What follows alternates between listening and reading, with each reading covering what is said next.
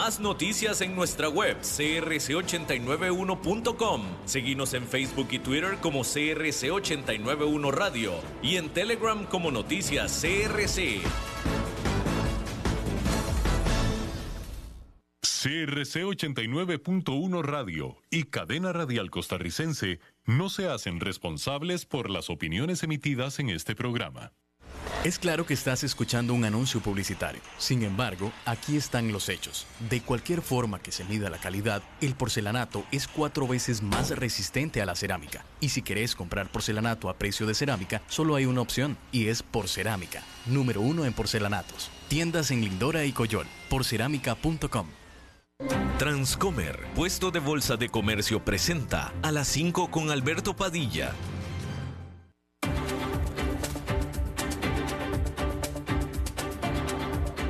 Inicia a las 5 con Alberto Padilla.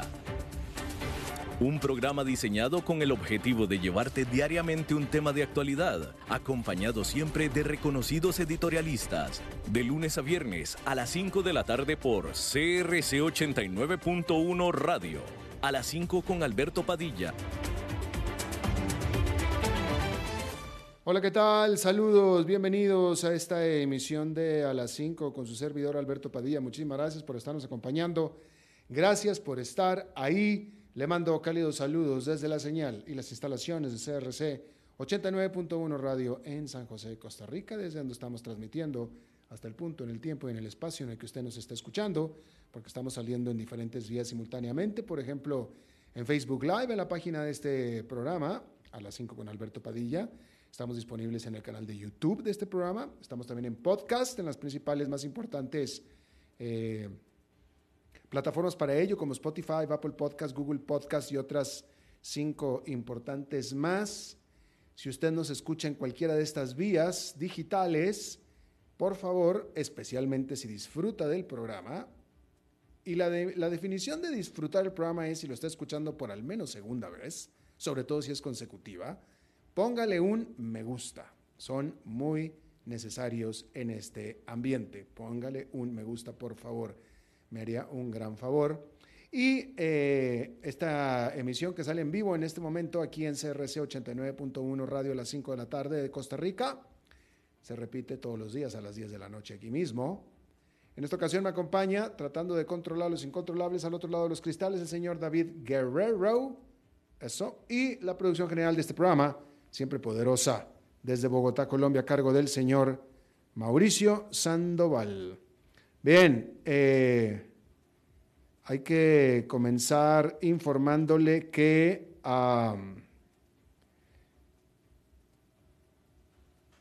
vamos a empezar con una noticia política, porque a mí me parece que es trascendental, de cualquier manera lo es, y déjeme le comento eh, de que uh, Chris Christie acaba de anunciar oficialmente su aspiración a ser el candidato del Partido Republicano a la eh, elección presidencial del próximo año.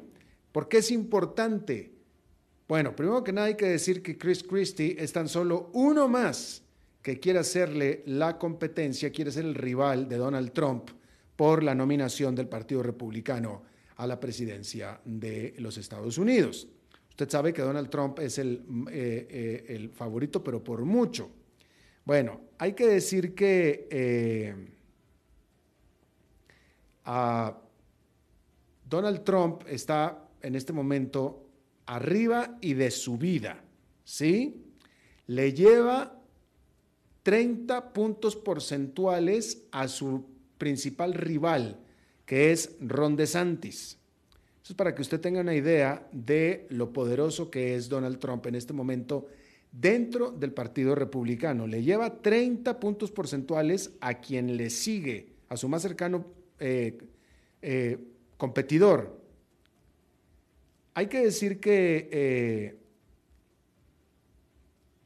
tiene ahora Donald Trump varios competidores dentro del Partido Republicano. Estamos hablando por los aspirantes a la candidatura republicana. Después vienen los demócratas. Bueno, el que, va a ser el, el, presidente Joe Biden, ¿no? Pero dentro del Partido Republicano primero se tienen que pelear para ver quién se queda con la candidatura republicana. El Partido Republicano tiene un gran, gran problema, que es elegir a quién será su candidato. Pareciera que es una elección fácil en el sentido de que las grandes preferencias están con Donald Trump, pero hay un problema muy grande, que es una realidad que cuando la realidad es la realidad y es un problema, entonces sí es un problema. Y es que Donald Trump es un perdedor. Donald Trump no gana. Es un fenómeno muy extraño porque es inmensamente popular, tiene muchos seguidores, tiene mucha fama, tiene mucha influencia, tiene total control, total y absoluto control del Partido Republicano pero no es, eh, todo esto no se traduce en votos. Iba a decir que no es popular, no, es que sí es popular, pero esa popularidad no se traduce en votos. Donald Trump, la realidad es que no ha ganado una sola elección popular. Una. Ni siquiera cuando fue electo presidente ganó popularmente. Ganó por el sistema de votos de, colegio electoral ese sistema rarísimo, imposible de explicar por mi parte, que tiene Estados Unidos, que llega a la presidencia no quien más votos sacó. Regularmente llega quien más votos sacó, regularmente, pero no siempre es así. Y en el caso de Donald Trump no fue así. Hillary Clinton sacó más de 3 millones de votos populares más, o de votos, punto, de votos ciudadanos más. Hillary Clinton ganó más de 3 millones de votos ciudadanos más que Donald Trump, cuando ganó Donald Trump la presidencia. Pero por el sistema de colegio electoral es que el triunfo fue para Donald Trump, triunfo legal, por supuesto. Así es el sistema en Estados Unidos. De tal manera que Donald Trump no ha ganado una sola votación popular en su vida, ni una. Y no hay absolutamente ninguna razón por la cual pensar que en esta ocasión va a ser diferente.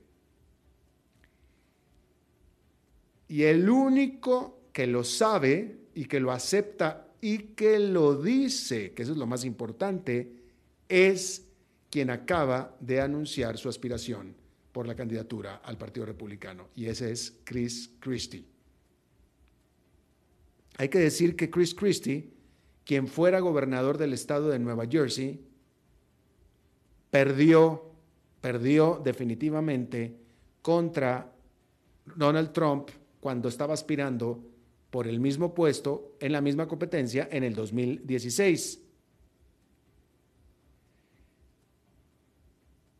Y Chris Christie es el único dentro de todo el grupo, dentro de todo el grupo de candidatos o aspirantes a la candidatura republicana, es el único que se atreve a decir lo que yo acabo de decir aquí. Es el único que se atreve a criticar, o mejor dicho, a decirle sus verdades a Donald Trump. Es el único de todos. De hecho, eh, el lema de su campaña, lo presentó hoy, el lema de su campaña es, en inglés, tell it, tell it like it is. Dilo como es. Ese es el lema de la campaña, dilo como es. ¿Sí? Que por, que por cierto era también el eslogan que usó en su campaña del 2016. Hay que decir que Christie apoyó a Donald Trump durante su presidencia, como casi todos los republicanos lo hicieron, casi todos los republicanos. Si hubo algún republicano, o mejor dicho, los pocos republicanos que rompieron con Trump, entre ellos Chris Christie, fue cuando Trump se rehusó, se negó a conceder la elección del 2020, la cual pues todavía lo hace. Y desde entonces Chris Christie ha sido prácticamente el 21. Hay algunos pocos, muy, muy poquitos, muy poquitos valientes renegados dentro del partido son renegados, pero porque le tienen miedo a Donald Trump, es el único que lo dice como es. Y Chris Christie le critica a Donald Trump justamente lo que yo le estoy diciendo aquí, que él no ha ganado ni una sola elección. Y la realidad es, de nuevo, reitero, la realidad es que no tiene por qué ser diferente ahora. Si acaso todo pareciera indicar, de acuerdo a las evidencias, de acuerdo a la historia, si por alguna razón, y eso es, lo que yo creo que apostaría Donald Trump, si por alguna razón Donald Trump llega a ganar la elección a Joe Biden, va a ser por la impopularidad de Joe Biden, no por la popularidad de Donald Trump. Que tal vez tuvo mucho que ver también con Hillary Clinton, eh, el triunfo de Trump con Hillary Clinton eh, en el 2016. ¿eh? Fue más por rechazo a Clinton que por amor a Donald Trump. Y probablemente pudiera ser lo mismo ahora. Probablemente. Hay que recordar que el año pasado, en noviembre, hubieron las elecciones de medio término y el, partido demócrata del presidente, Donald Trump, del presidente Joe Biden lo hizo bastante bien. La verdad que lo hizo bastante bien. Siempre se ha pensado que las elecciones de medio término son un referendo para quien está en la Casa Blanca. Si es así, fue un gran apoyo para Joe Biden estas elecciones de noviembre, definitivamente. Y ahora, yo, yo, déjeme le digo una cosa, este es, este es otro punto muy importante. Eh, la, recesión económica que todo el mundo estábamos diciendo que venía para finales del 2023, para finales de este año, la recesión económica que todos, incluyéndome, decíamos que venía, definitivamente iba en contra, en detrimento de Joe Biden. Porque esa recesión le iba a caer justo en plena campaña por la presidencia. Y hay que recordar que el votante de Estados Unidos siempre vota con el bolsillo. Y cuando hay una recesión económica, típicamente quien tiene la culpa es el presidente sentado, o típicamente, ¿sí? Entonces, eso era un muy mal augurio para Joe Biden. Pero con las últimas cifras, de eso lo hablamos aquí este, en este programa hace un par de días, con las últimas cifras de crecimiento de, actividad económica y sobre todo de empleo de los Estados Unidos, se eliminó el espectro otra vez de recesión para finales de este año. Ya con las cifras económicas que estamos viendo, ya en junio, simplemente no hay manera en que pueda haber una recesión económica en el 2023. Y ya, y ya, incluso, a ver, es seguro que no va a haber una, es imposible que vaya a haber ya una recesión económica en el 2023. Simplemente ya no, no, no, no salen los, las cifras no lo dan, ¿sí? Pero ahora ya hay incluso quien está hablando que no va a haber recesión, punto. Que la economía de Estados Unidos logró un aterrizaje suave y no una recesión. Que va a lograr bajar la inflación hasta el 2% sin necesidad de una recesión económica, cosa que se veía totalmente imposible hasta hace incluso unas cuantas semanas nada más. Por no decir que unos cuantos días. Y eso va a venir en ayuda y en apoyo de Joe Biden de Joe Biden. Así es que eh, eh, la verdad que la tiene cuesta arriba Donald Trump, si es que Donald Trump llega a la carrera presidencial. Porque aquí también yo, este, y esta es una opinión mía personal, yo creo que Donald Trump en realidad ni siquiera llega a presentarse como candidato al Partido Republicano porque no va a estar disponible. En pocas palabras, va a estar tras las rejas o impedido. Sobre todo cortesía del estado de Georgia, que eso es, aquí se lo repito, eso yo creo que es el que le va a caer encima y es el que lo va a impedir, ya sea encerrándolo en la cárcel o simplemente de alguna manera eh, eh, impidiéndoselo, pero ese, va a ser por ahí por donde le va a llegar el problema. De eso hemos hablado mucho aquí en este programa. Pero bueno, ahí lo tiene usted. Eh, Obviamente Chris Christie está esperando que más republicanos vean, pero más que vean, acepten la realidad. Y es que Donald Trump es un candidato perdedor. Esa es la realidad. Ahí lo tiene usted. Hay que decir que, cambiando de tema, la Comisión de eh, Mercado de Valores, la Security and Exchange Commission de los Estados Unidos, levantó cargos contra Coinbase, que es otro eh, eh, casa de bolsa o plataforma de intercambio de criptomonedas y le levantó cargos de operar ilegalmente, de ser una operación ilegal. Y esto lo hizo al día siguiente de que había demandado a Binance, la otra, la más grande de hecho, intercambio de criptomonedas del mundo. Y esta lo hizo por violar diferentes leyes. Primero que nada, la autoridad alega que Coinbase nunca se registró como un broker dentro de los Estados Unidos. Y, por tanto, le estuvo ofreciendo a sus clientes en Estados Unidos valores que no tienen registro. Hay que decir que la Security and Exchange Commission ha estado persiguiendo a la criptoindustria para protegerla, para proteger a los inversionistas, eso es lo que están diciendo. Coinbase no respondió ni comentó de manera inmediata a estas acusaciones, pero Binance negó los cargos. Y la realidad es que eh, los estadounidenses, el consumidor estadounidense se está quedando sin opciones para invertir en criptomonedas. O, dicho de otra manera, el criptomercado se está quedando sin una de sus principales fuentes de inversionistas o de clientes, que son el consumidor de los Estados Unidos. Bueno, ahí tiene usted eso. Hay que decir que oficialmente ya Twitter, o mejor dicho, Elon Musk, ya no es presidente de Twitter oficialmente, porque hoy fue el primer día de trabajo como puesto de presidente de Twitter, Linda Yacarino.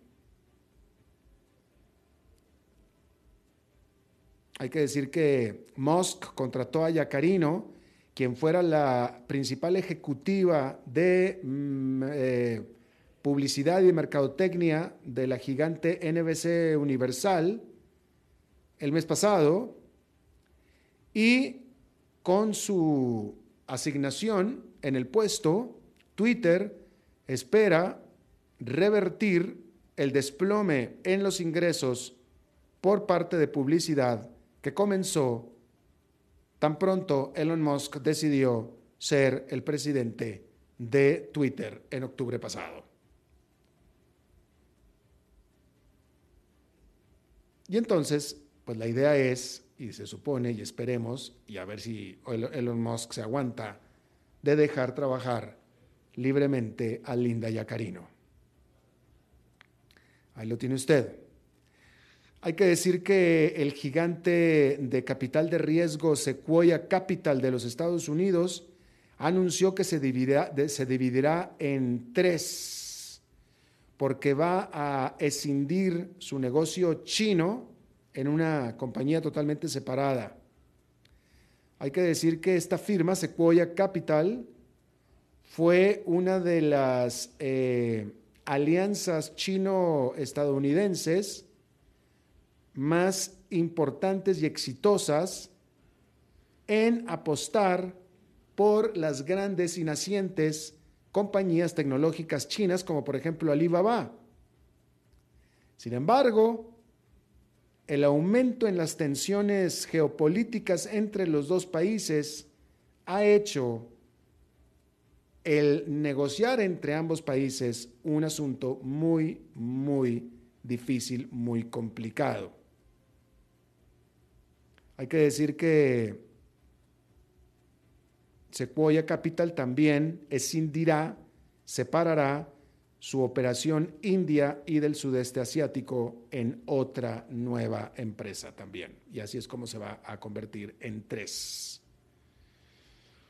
Y esta es tan solo la última empresa, la más reciente empresa estadounidense que tiene que hacer cambios y tiene que separarse de muchas de sus operaciones en China. Apple ha estado haciendo lo mismo cambiando mucha de su manufactura, de sus productos de China hacia la India y hacia Vietnam.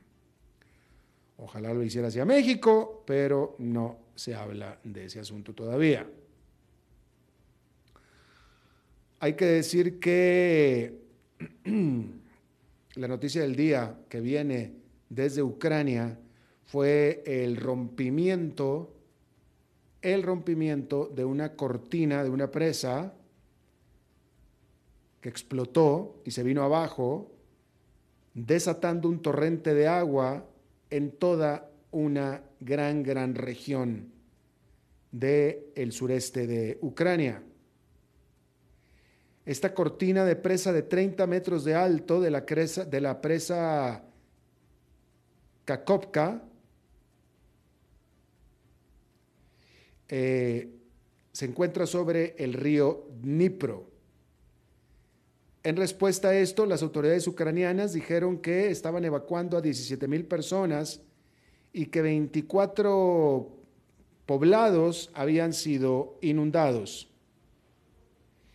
La compañía energética controlada por el Estado ucraniano dijo que la situación en la estación nuclear de Zapropicia, la cual toma agua de esta presa para su enfriamiento, está bajo control. Tanto Rusia como Ucrania se culpan a sí mismos por la destrucción de, este, de esta cortina, de este dique. Hay que decir que a este respecto, el domingo las fuerzas ucranianas, todo parece indicar que iniciaron lo que las lo que el Ministerio de Defensa de Rusia llamó un asalto a gran escala en la región sureste de la provincia de Donetsk, en el este de Ucrania. En los últimos tres días de lucha, Rusia asegura que ha repelido diferentes incursiones ucranianas y matado a mil tropas ucranianas y destruido alrededor de 30 tanques. Esto es lo que dicen los rusos. Por otro lado, se ha conocido que el ejército ucraniano ha retomado territorio en la parte oeste, en la parte sur y también en la parte norte de Bakhmut, que ha sido el foco de mucho de la lucha y del frente de lucha de las dos partes en el último año. Este ataque ucraniano que es confirmado por Rusia, todo parece indicar que es el inicio de lo que ya se venía hablando desde hace tiempo, que sería la, contra, la gran contraofensiva ucraniana. Entonces parece ser que ya es oficial. Sin embargo, los expertos, porque Ucrania no ha dicho todavía y no habla mucho al respecto. Nos tenemos que basar en lo que dicen los observadores, los analistas. Estos dicen que mientras que ya empezó la contraofensiva ucraniana, lo más fuerte de esta todavía está por venir, porque la línea de combate es de al menos 900 kilómetros de larga y Ucrania tiene todavía al menos 12 brigadas ofensivas, al menos nueve, nuevas, mejor dicho, nuevas, al menos otras 12 brigadas ofensivas que todavía no utiliza y que están listas para ser desplegadas.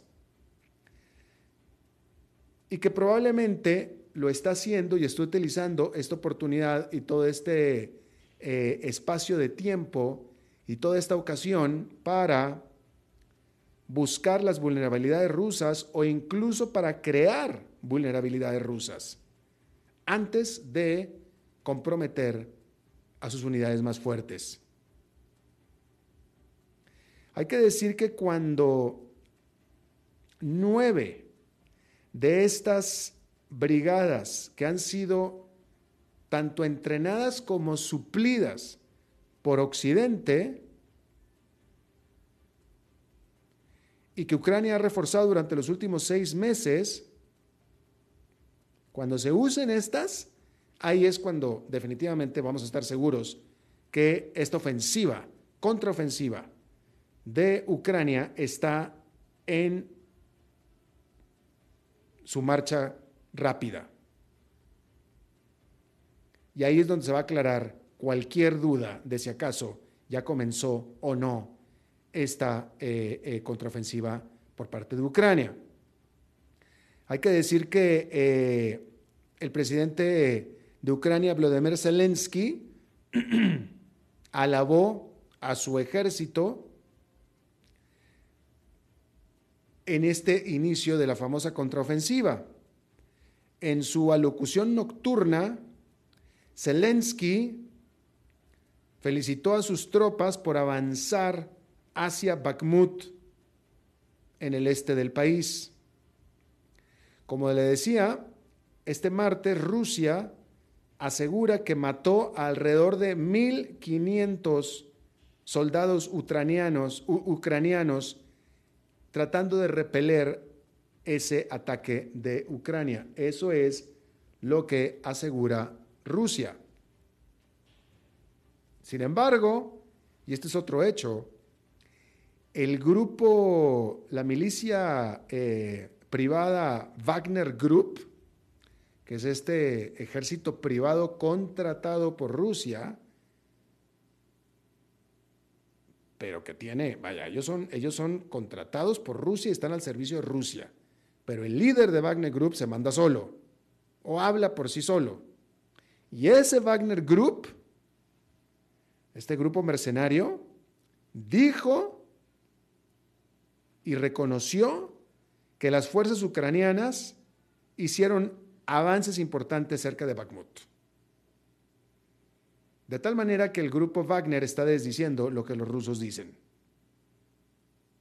Así es que ahí tiene usted eso. Y bueno, ah, el último tema que yo voy a tocar, bueno, es más, ni siquiera voy a decir que es último porque nunca lo hago. Yo aquí en este programa, yo en mi vida, ni digo, ni sigo, ni digo, ni cubro, ni opino, ni nada sobre noticias de la familia real de ningún país. De ninguno.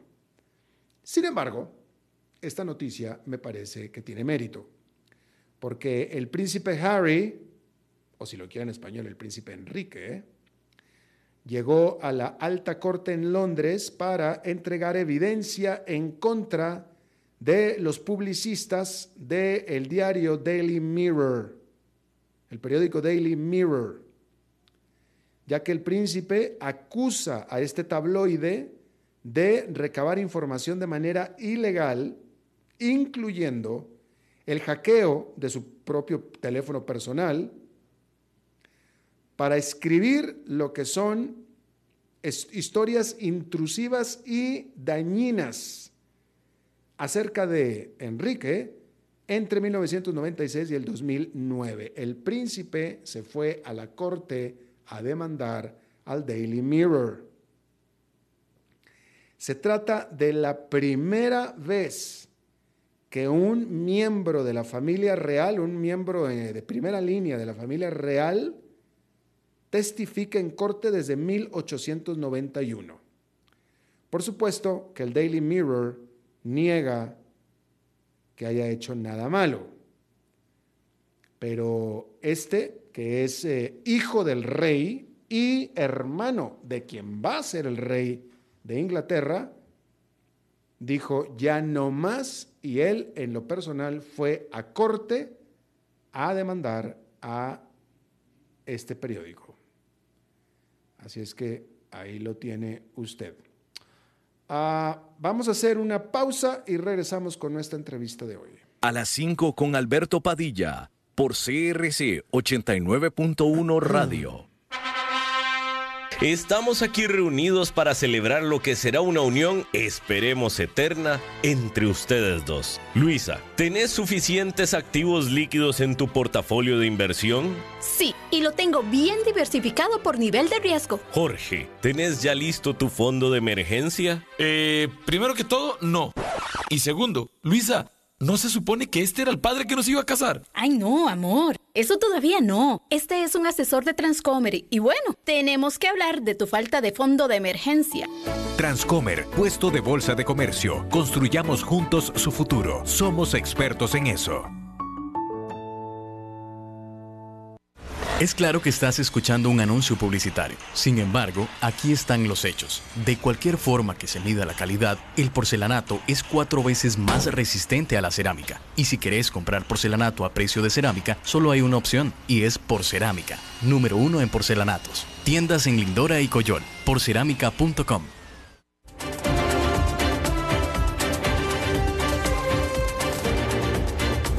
Seguimos escuchando a las 5 con Alberto Padilla.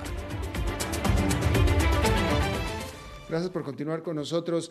Hay varias noticias en el frente tecnológico. Me parece a mí eh, que la, número uno en este día de la noticia del frente tecnológico es la presentación de Apple de sus nuevos, eh, pues no sé cómo llamarlo en español, si lentes o visores o casco eh, digital, yo no sé qué nombre tendrá, le vamos a preguntar a nuestro invitado, pero de acuerdo a lo que yo he podido leer, pareciera que Apple lo hizo de nuevo después de muchos, muchos años.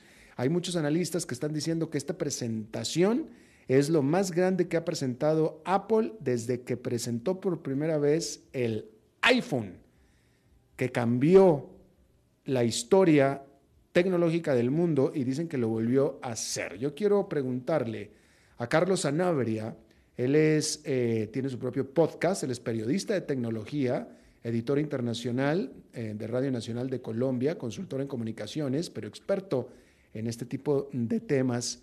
Si acaso, Carlos, tú crees que efectivamente Apple lo hizo de nuevo con estos eh, visores. ¿Cómo le podemos llamar en español este producto? Alberto, buenas tardes para ti, para la audiencia. Y en Costa Rica le podemos llamar, sí, un visor, visor. Y de hecho, esa es la, la forma en la que lo están, lo que le están mostrando. Y cuando dices si Apple lo volvió a hacer, yo creo que lo volvió a hacer, pero em, yo lo tomaría desde este, desde este punto de vista. Lo volvió a hacer como retomando ya tecnologías existentes, ya tecnologías que venían en desarrollo e impulsándolas de una manera impresionante. Este, este visor eh, que nos está presentando Apple en las últimas horas, pues lo que mm, va a juntar es eh, tecnologías de mm, el metaverso, aunque se cuidan de no llamar metaverso, porque eh, su competencia, que es Meta, que es Facebook, eh, picó en punta, por decir así, con el tema del, metaverso. Em, incluye mm, realidad aumentada, pero no la llama realidad aumentada, la llama es eh, realidad eh, mixta, porque mm, esta inmersión en el casco no lo deja uno completamente ciego de lo que está pasando alrededor, sino que se puede ver y se puede interactuar con otras personas, es decir, evita el aislamiento, que es quizás uno de los elementos interesantes, y además eh, lo pone como una eh, nueva forma de computación. Es decir, este mismo visor incluye el dispositivo. Hasta ahora, hasta ahora lo que generaba realidad aumentada, lo que generaba realidad virtual, lo que generaba inmersión en algunas plataformas de metaverso necesitaban de una máquina con un procesamiento específico para realizarlo. Ahora este visor ya lo incluye y lo llama eh, computación espacial, es decir, le permite eh, generar la visualización de todos los elementos que uno puede tener en cualquier computadora, en cualquier laptop, pero sobre la mesa del living, sobre una pared, sobre un eh, tablero, y a través de unas cámaras tan potentes eh, poder manejarlo que con solo el movimiento del ojo ya te permite entrar al correo electrónico, te permite entrar a ver la película, te permite generar toda esa experiencia inmersiva. De modo que Apple lo vuelve a hacer, sí, vuelve a generar algo que puede ser un startup en la industria, pero lo que termina haciendo es quizás lo mismo que hizo en su momento con el iPhone. Ya existían algunos elementos táctiles, ya existían teléfonos de ese tipo, pero lo tomaron y lo revolucionaron y lo llevaron a un nivel donde vamos a tener quizás como ellos se plantean, un aparato de esos en cada uno de los hogares.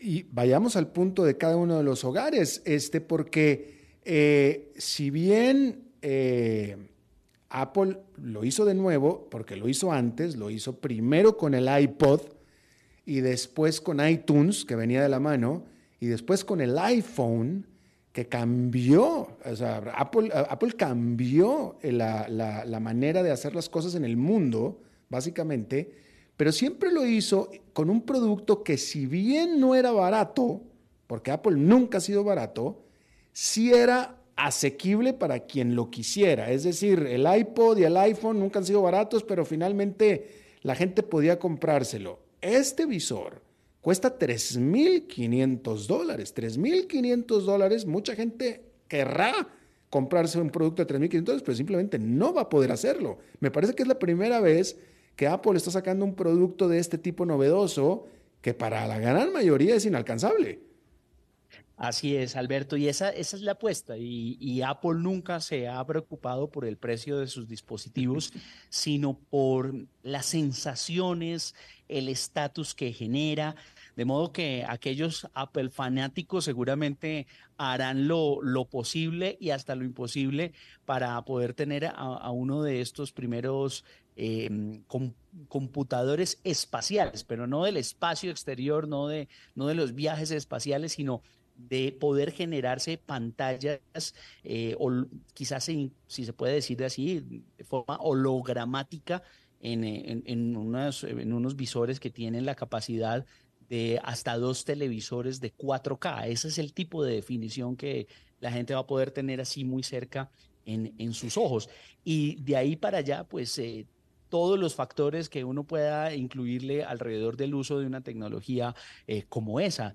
Eh, por ejemplo, el tema del dictado de voz. Parece que este aparato ya lo soluciona y lo lleva a un nivel superior para que una persona eh, quizás quiera redactar un correo electrónico o responder a un chat vía WhatsApp a través de la voz, lo va a poder hacer. Em, por ejemplo, la producción musical, todos esos elementos audiovisuales, eso lo vamos a poder ver allí.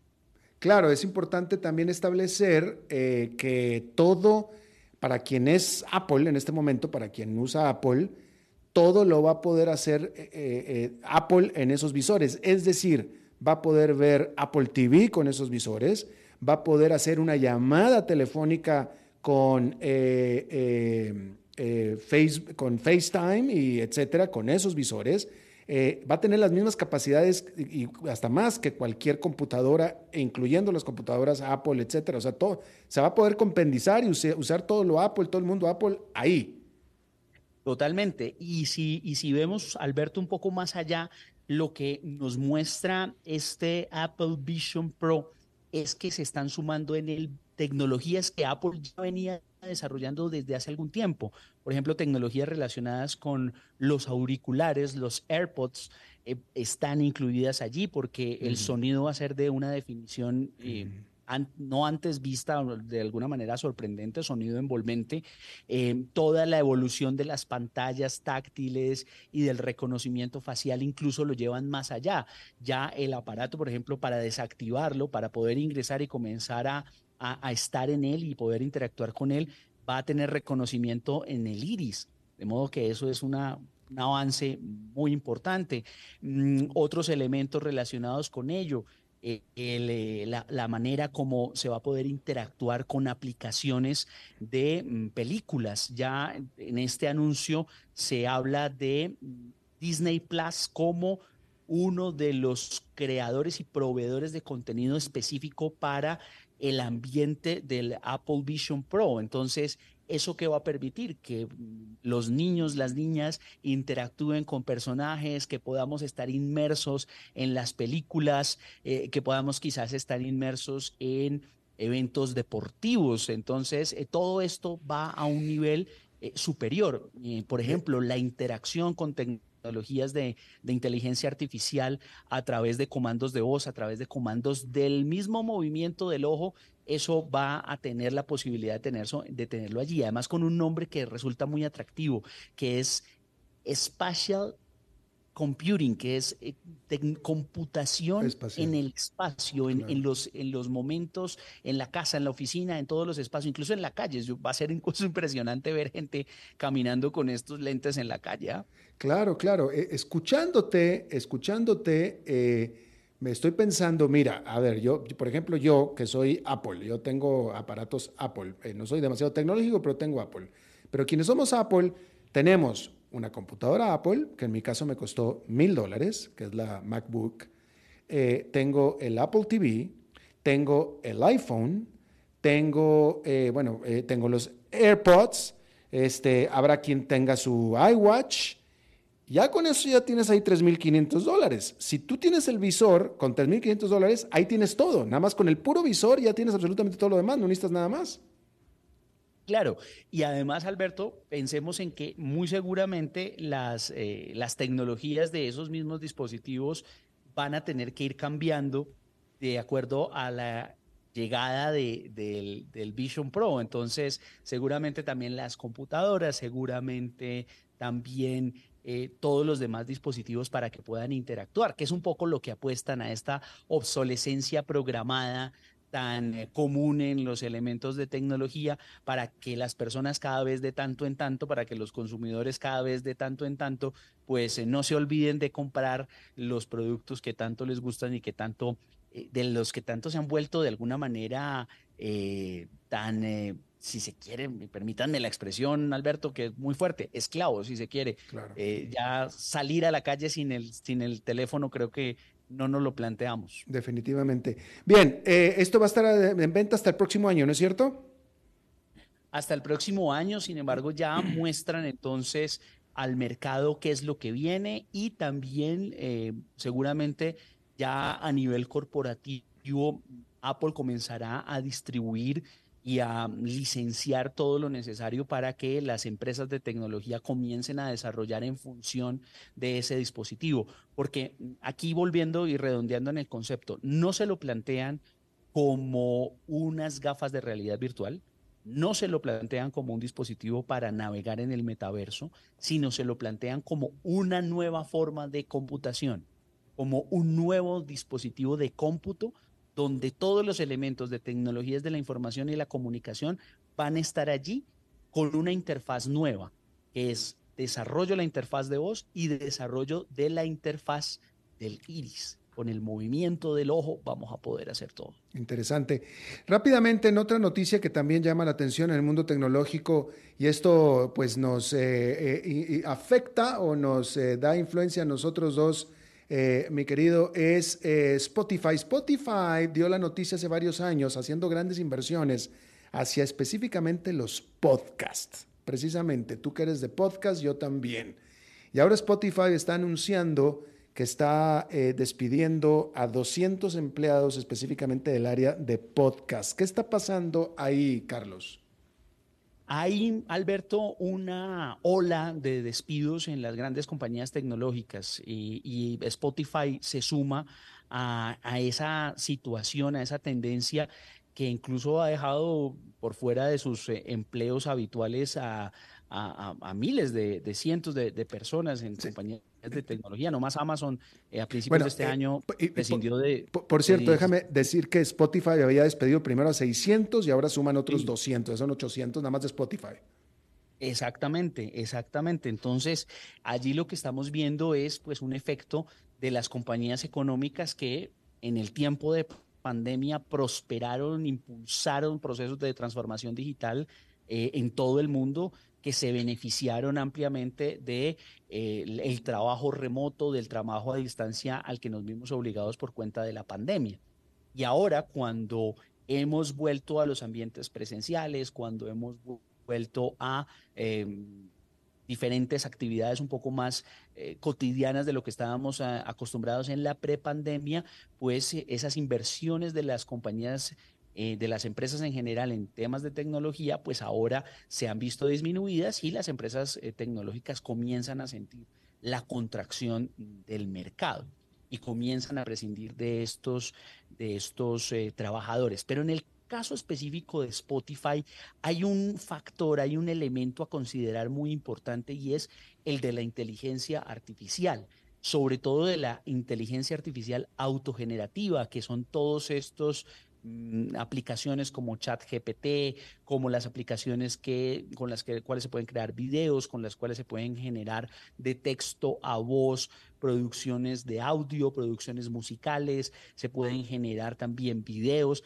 Todos estos contenidos autogenerados por la, por la, o que se pueden generar vía inteligencia artificial, pues están teniendo un impacto clave en compañías que tienen ese rubro de contenidos claramente definidos. Y como bien lo decías, Alberto, pues Spotify apostó por los podcasts y logró un importante alcance con el podcast. De hecho, podríamos decir que hoy Spotify es el estándar de la industria del podcasting en todo el mundo. Podcast que no esté en Spotify es como si no existiera. Eh, de alguna manera, esta compañía nórdica le arrebató ese, ese título a, Apple, de la que venimos hablando, que con mucha fuerza impulsó el podcasting con sus dispositivos. Entonces, ahora Spotify con su plataforma y con programas eh, que en cada una de las regiones tienen que solamente se pueden escuchar a través de, esta plataforma. Entonces, mm, salen de, muchos trabajadores relacionados con el podcasting y también están invirtiendo mucho en producciones autogeneradas con, eh, con, inteligencia artificial. Es el caso del eh, programa, del show muy reconocido de, este conductor Joe Rogan, muy polémico, él ya sus solas entrevistas eran polémicas, ya eran impresionantes y ahora, en el mes de abril, acaba de lanzar programas en los cuales la inteligencia artificial toma su voz y toma eh, ejemplos de voz de, la de los invitados y autogenera entrevistas. Imagínense, usted y yo quedaríamos, eh, pues no sé en qué quedaríamos, la verdad, pero eso te plantea un debate muy interesante, lo ético y, en, la generación de contenido. Y de hecho se hizo viral una, una entrevista falsa, vamos a decir así, por decir, eh, o fake, que generó la inteligencia artificial de Joe Rogan, personaje de inteligencia artificial, con el expresidente y hoy precandidato republicano Donald Trump, eh, generado también en inteligencia artificial. Y cuando uno lo escucha, eh, la similitud de las voces, tanto de la de Rogan como la de Trump, es realmente impactante y, le debo decir que, que, asusta, asusta bastante. De modo que mm, todos esos elementos comienzan a jugar y comienzan a plantearnos un debate en lo tecnológico, en lo ético y en lo, en lo periodístico, en lo informativo. Fíjese usted, eh, registrábamos eh, como noticia hace 24 horas como un grupo de emisoras allí en la frontera entre Ucrania y, Rusia fue hackeado y por sus redes se lanzó un mensaje, al parecer creado con inteligencia artificial, en el que se veía un avatar de Vladimir Putin dando un mensaje diciendo que estaban en estado de ley marcial y que pues había que evacuar a todas, a por lo menos a tres provincias, entre ellas esa provincia de Belgorod. A, a ese alcance estamos llegando. Entonces hay muchos elementos que se implican allí. Claro. Tema demasiado amplio y desafortunadamente con muy poquito tiempo, así es que vamos a tener que hablar después de esto en más profundidad. Carlos Sanabria, productor de podcast y periodista de temas tecnológicos, te agradezco muchísimo. Alberto, un gusto estar contigo y con tu audiencia allí. Un abrazo para todos los amigos en Costa Rica. Igualmente, nos vemos pronto de nuevo. Bueno, vámonos directo porque es martes y vamos a charlar como siempre todos los martes con Fernando Francia. ¿Eres el verdadero o eres el, el, el bot? el chat GPT. No, no, sé, no sé si me habrán hecho eh, inteligencia artificial, por lo menos inteligencia, vamos, este, eso ya es un Aunque sea artificial. Sí. E, esto del, del, del, visor de Apple me trae dos dudas. Uno, bueno, una, una afirmación interesantísima que es el teclado como interfase de comunicación entre el ser humano y la computadora y antes la máquina de escribir existe desde 1800 y tanto. O sea, ha tenido un reinado impresionante el teclado como interfase de comunicación y posiblemente estaría en sus en sus eh, eh, eh, en, en, su ocaso. No, no lo sé, pero aparentemente yo hace mucho tiempo me preguntaba cómo es posible que sigamos teniendo una interfase del siglo tras anterior. Pero bueno, enhorabuena. Y lo otro es, si vos estás en FaceTime con alguien, ¿cómo te ve la otra persona? ¿Dónde está la cámara de la otra persona? Es decir, para que la otra persona te vea, ¿no? Es decir, cómo interactúas.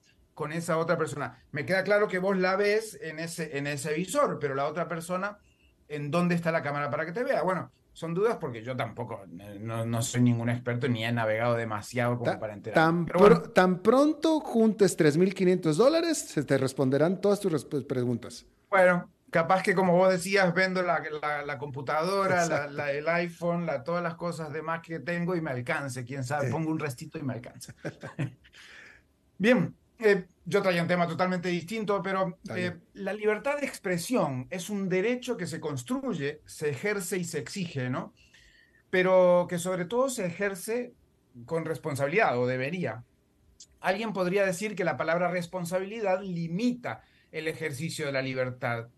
Y bueno, posiblemente, pero no quiero entrar en esos dilemas filosóficos eh, complejos, eso queda para otro momento. La libertad de expresión tiene problemas en todo el mundo no solo en los lugares donde a punta de pistola eh, no es posible ejercerla, sino que también muchas veces hay diversas formas de limitarla. Muchas veces la limitación viene de afuera y muchas otras las limitaciones vienen de adentro mismo. ¿No les ha pasado que mejor no dicen algo para que no suceda alguna consecuencia? Bueno, en el periodismo eh, vemos muchas veces ese tipo de autocensura. Es tiempo, en tiempos anteriores a las redes sociales y a que las eh, tecnologías facilitaran algo a la libertad de expresión, se confundía mucho la libertad de expresión con la libertad de prensa. La libertad de prensa es una forma de libertad de expresión. Es el derecho a informar y a ser informado a través de los medios de comunicación. Y ahí pone un tema adicional. Otro punto distinto, a veces vinculado, es la libertad de empresa. Cuando muchas veces la libertad de prensa parte de la libertad de expresión es ejercida por medio de una iniciativa privada que con fines de lucro trabaja con la información, bueno, pues ahí entonces entramos en ese otro dilema de la libertad de empresa, de poder hacer esa empresa para informar. La diversidad y pluralidad de medios es un punto importante en la libertad de prensa. Diversidad y pluralidad. Durante mucho tiempo, la libertad de prensa se veía algo, se veía algo limitada en Costa Rica y en muchos países por la falta de pluralidad de enfoques en los medios. Podía haber muchos medios, pero casi todos con los mismos medios. Recordarán ustedes cuando los temas que venían en los periódicos o en los noticieros eran, básicamente los mismos. Y cuando los enfoques en casi todos ellos eran, iguales o muy parecidos.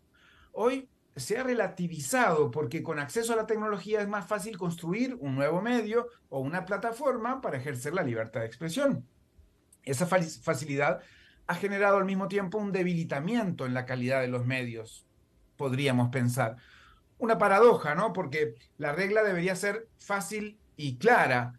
Eh, más medios, más libertad. Pero parece que la cantidad no habla necesariamente de calidad y genera pues un nuevo problema. El eufemismo de la libertad de expresión es que todos podemos hacer un medio, y es cierto, podríamos, pero no necesariamente tenemos la forma de hacerlo con calidad periodística o de tratamiento de la información, ni con la caja de resonancia necesaria para impactar en audiencias. Pero eso es otro punto.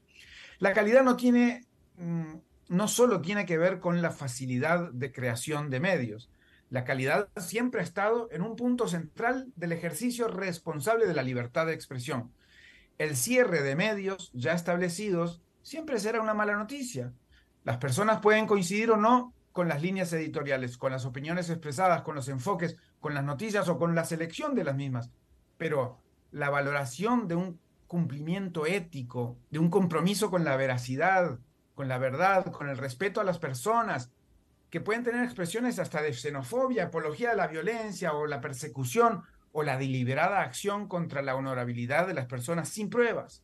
Todo eso no es un enfoque, no es una línea editorial, es irresponsabilidad. Los medios que cierran o no generalmente es por una cuestión económica. Pocas veces en nuestros países democráticos los medios cierran por otros motivos. La calidad de la información debería estar en el centro de la valoración a la hora de consumir medios, especialmente en tiempos de noticias falsas y desinformación, Alberto. Y sí, bueno, este, mi querido Fernando, gracias por tu comentario. Desafortunadamente no hay tiempo para, para, para hacerte un comentario, una pregunta al respecto, pero te agradezco muchísimo como cada martes. Hablaremos en otra ocasión. más distendido. Muchas gracias, Definitivo, gracias a ti, Fernando Francia. Bien, eso es todo lo que tenemos por esta emisión de A las 5 con su servidor Alberto Padilla. Muchísimas gracias por habernos acompañado. Espero que termine su día en buena nota, en buen tono y nosotros nos reencontramos en 23, en 23 horas. Que la pase muy bien.